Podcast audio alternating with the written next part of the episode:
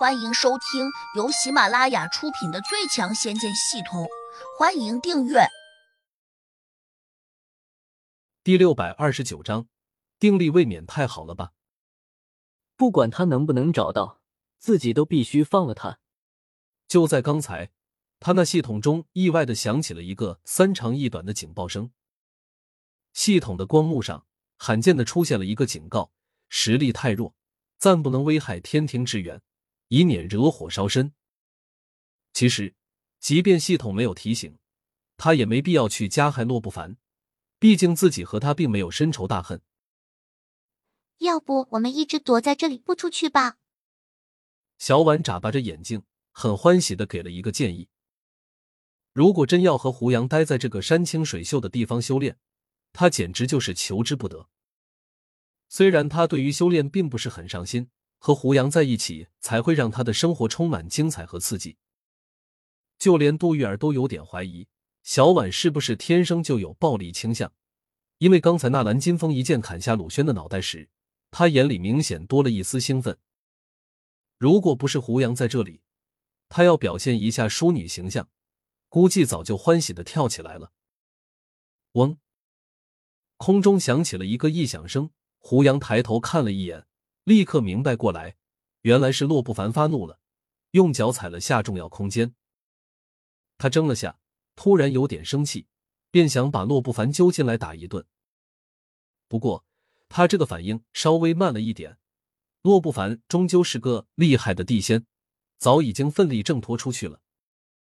胡杨决定出去看看，毕竟一直躲下去肯定不是办法。有些时候是福不是祸，是祸躲不过。更何况这个空间里面太单调了，对于修炼来说，这里面除了灵气多一些外，其他并没有什么优势。麦子等农夫种植的那些药材，并不能直接服用增加功力，必须要通过炼制成药丸才有用处。不过，不是每个人都能炼丹制药的。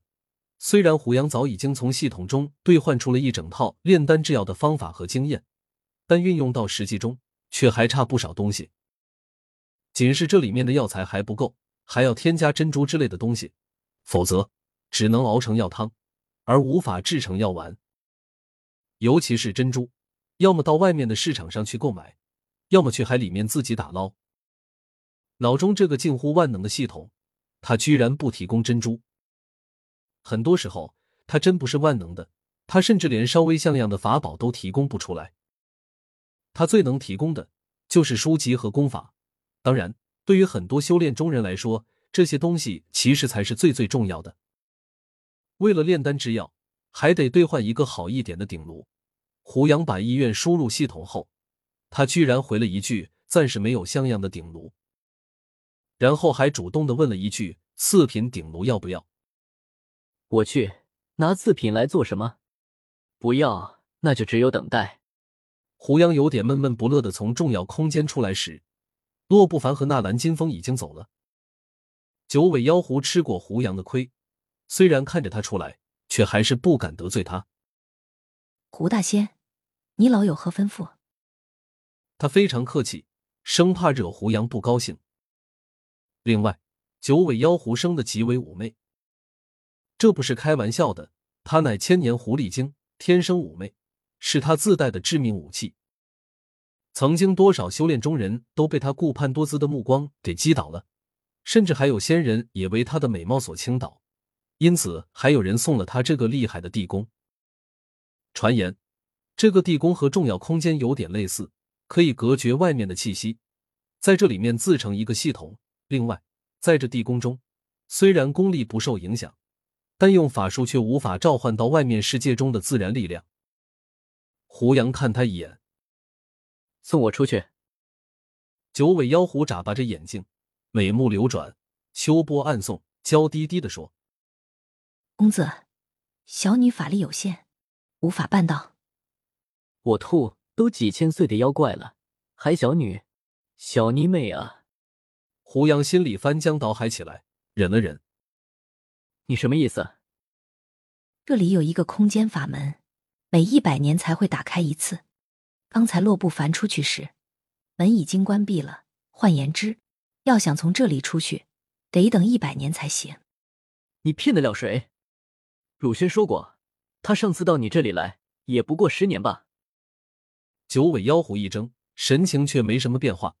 胡杨脑中系统也没有收到来自于他的狡诈之意，只听得他说：“鲁轩每次进来都是借用传送阵法过来的，他出去时同样摆了一个传送阵法。”胡杨不客气的打断道：“他的阵法在哪里？”被洛不反毁掉了。九尾妖狐几乎没有迟疑，马上回答，就好像之前想好了似的：“带我去看。”胡杨板着脸说：“九尾妖狐没有争辩，马上带着胡杨走进了地宫深处。旁边有个水池，几个妖媚的女子正在洗澡，这画面看起来十分生动。九尾妖狐故意走得很慢，还有一冲那个池子里面的小妖女喊了声：‘你们几个小妖精，别只顾着自己洗舒服了，等会儿把胡公子侍候好，听明白了吗？’”那几个小狐狸精倒是很大方，连衣服也没来得及穿，就从池子里面站起来，欢喜的连声答应，眼睛更是直勾勾的盯着胡杨看，还不时冲他眨眼睛。胡杨瞄了一下，马上转回了目光。九尾妖狐仔细盯着胡杨的脸，发现他的表情好像都没什么变化，这让他暗自有点失望。这个少年，他的定力未免太好了吧？简直有违常理，仿佛今天遇到了一只不偷腥不吃鱼的猫。九尾妖狐当然有点想不通了，他又试探着问：“公子，你暂时也走不了，不如让他们伺候你在这里住下来，你看如何？”胡杨冷着脸拒绝了。这世上从来就没有免费的午餐，这只老狐狸无缘无故讨好自己，想来也不是什么好事情。九尾妖狐无奈，只得把胡杨带到一个石头花园中。本集已播讲完毕，请订阅专辑，下集精彩继续。